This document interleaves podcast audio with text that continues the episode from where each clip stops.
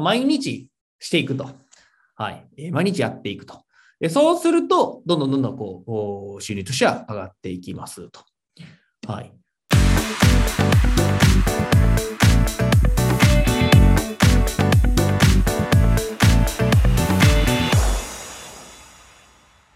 で、三つ目ですね。えー、三つ目は、まあ、すごいシンプルで、生産的な仕事しましょうということで、えー、まあ、お金になる仕事ですね。えー、直接的に収入に直結する仕事をしていきましょうというので、まあ、マーク・ピンカスっていう人ですね。まあ、この人は、まあ、どんな人なのかっていうと、まあ、あのゲームをですね、ゲーム、あのスマホのゲームを作ってる人なんですけど、えー、まあ、労働時間の50%以上商品開発につぎ込むんだと。こういうので、まあ、ソーシャルゲーム、まあ、SNS のこのゲームの最大手のですね、えー、社長なんですが、まあ、そのゲームっていうとですね、やっぱり商品をこうどんどんどん生み出していかないといけないと。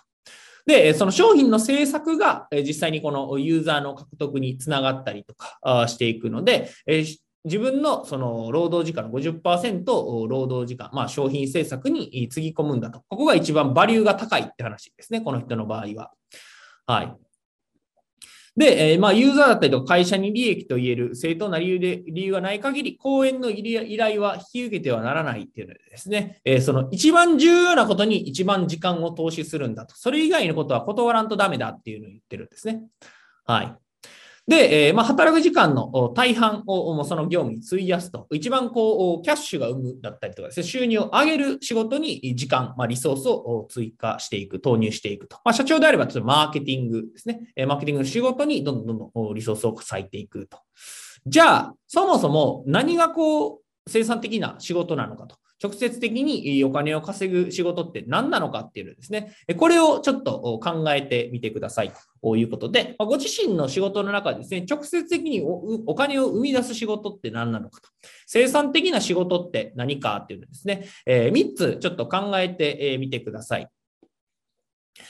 ご自身のまビジネスをこう成功を促すためにできる、まあ、最も重要で、最も肝心なこと、まあ、最も生産性が高くてですね、価値あるものって何でしょうかっていうですね、まあ3つですね、ちょっと書き出してみてください。えー、実際に、え、生産的な仕事をですね、えー、売上を上げるだったりとか、収入を増やす活動で、最も価値あるもの、まあ、最も生産的な、まあ、肝心なことは何でしょうかっていうですね、これもちょっとお手元のノートにですね、え書き出していただければなというふうに思います。生産的な仕事って何でしょうかっていうですね、何がこう直接的に収益を生み出すのかと。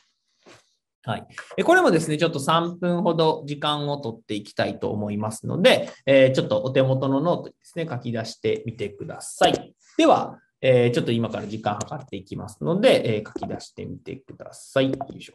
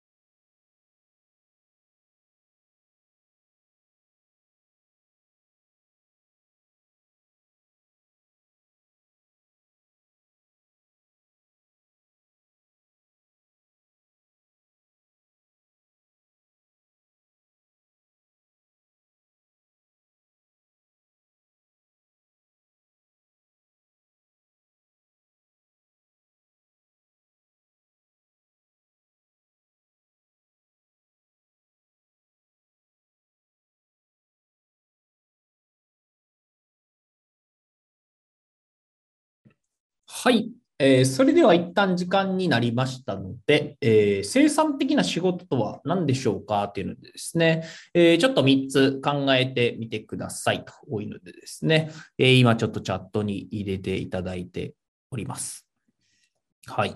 えどんな仕事がこう直接的にこう収入を生み出すのかというところですね。えメルマガの執筆とか、うんうん、広告の投稿とか、システム作るとかですね、作業プロセス言語化、LP の制作、新規の開拓、うんうんうん。で、えー、YouTube、フロントに来てもらうための活動とかですね、商品のマーケティング、うんうんうん。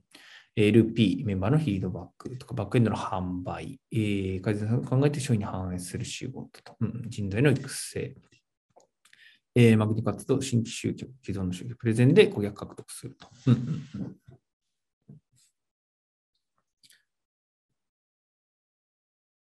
うんうんうん。管理商品の販売、集客、うんうん、集客用の LP の作成、改善の提案、メルマガと。うんうん。のれん分けとかですね、うんうんうん。ありがとうございます。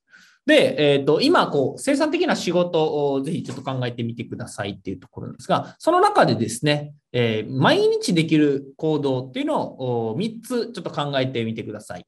今、えー、書き出していただいた内容でですね、まあ、毎日できる行動をちょっと3つ考えてみ、えー、てください。その内容に関する、まあ、毎日できる行動って何でしょうかと。はい。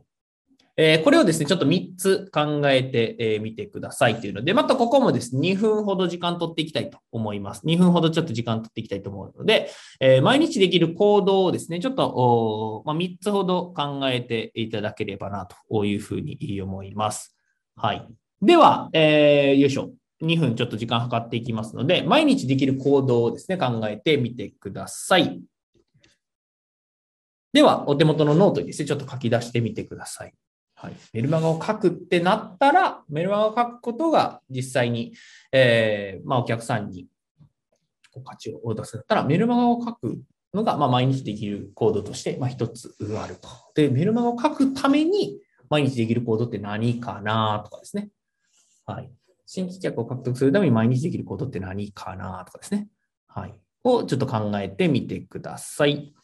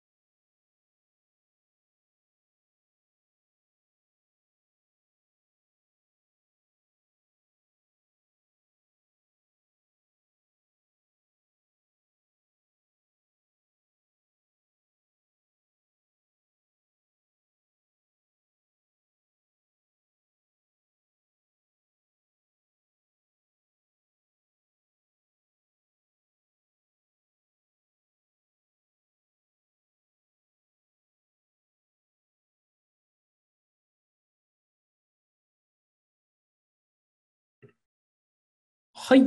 えー、それではですね、一旦時間になりましたので、えっ、ー、と、何がこう、毎日の活動でできるでしょうかというのでですね、えー、新規獲得みたいなんだったらですね、まあ結構大変なんですが、それは毎日できる行動だったら何でしょうかっていうのですね、まあちゃんとこう、分けてですね、塊をこう分解していくと何やっていったらいいのかっていうのをですね、えー、こう考えていただけると。はい。うんうん、広告とか、うんうん、講座の準備、毎日できること。毎日できることは何でしょうか？というとこですね。うんうんまあ、インプットするとか、うんうん、ピクセルのメルマガ、AB テスト、ファネルの改善とか、うんうん、ネタを考えるとか、商品コンテンツを考えるとか、うんうんうん、リサーチするとか、えー、競合他社の LP 見るとかですね、うんうんうん、情報の収集とか、うんうんうん、はい。アンケートの作成、コンテンツの改善とか、LP をこう作るとかですね。はい。毎日できる行動って何でしょうか。毎日できるっていうのが結構ポイントですね。毎日これできる行動って何でしょうかということですね。はい。新曲の集客、商品の開発とか。うんうんうん。ですね。えー、ネタを拾うと、うん。本を読むとかですね。インプットの時間作る。リサーチ、飲みすぎないと。うんうんえ競合モデリング先を探すとか、うんえー、コピーを学ぶと、エルマガーと。うんうんうんフェイスブックを出して、えー、結果を見ると、うん。ターゲットのリサーチとか、朝のチームミーティング、ニッチのコミュニケーション声かけ、既存見込み客へのフォローのメール、広告のクリエイティブの作成とかですね。はい。ありがとうございます。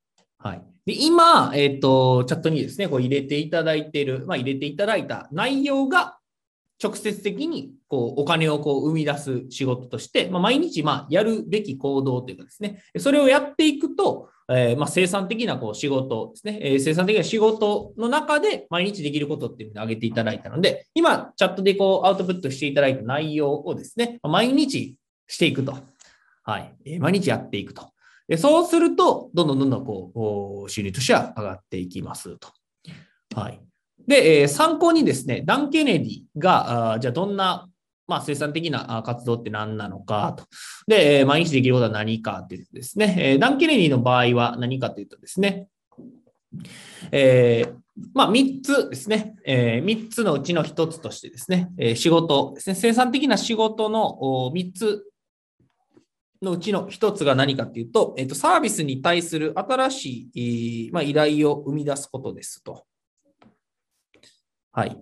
サービスに対する新しい依頼を生み出す。まあ、ちょっと抽象的なものですね。はい。まあ、言ったらですね、あの依頼がこう来るように、すると。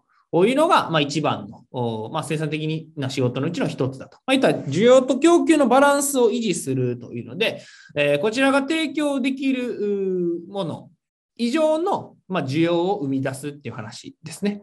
はい。で、じゃあこの需要を生み出すために、需要をこう生み出していくと。えー、需要を生み出すために毎日できること何かなっていうので、えー、書き出すと、まあ、記事を書くとかですね、えー、電話をするとかですね、え本を並べるためにま仕事をする、まあ、本を書くとかですね、実際に出版の、え打ち合わせするとか、あとま講演の契約をするとかですね、え需要をこう増やすために何ができるのかっていうので、えー、毎日できることは何かと。はい。記事書いたり、まあ、電話を誰かにするとかですね。はい。えー、本を並べてるように仕事をするとか、その周りの仕事ですね。え、毎日できることは何かっていうので、えー、書いていただくと。はい。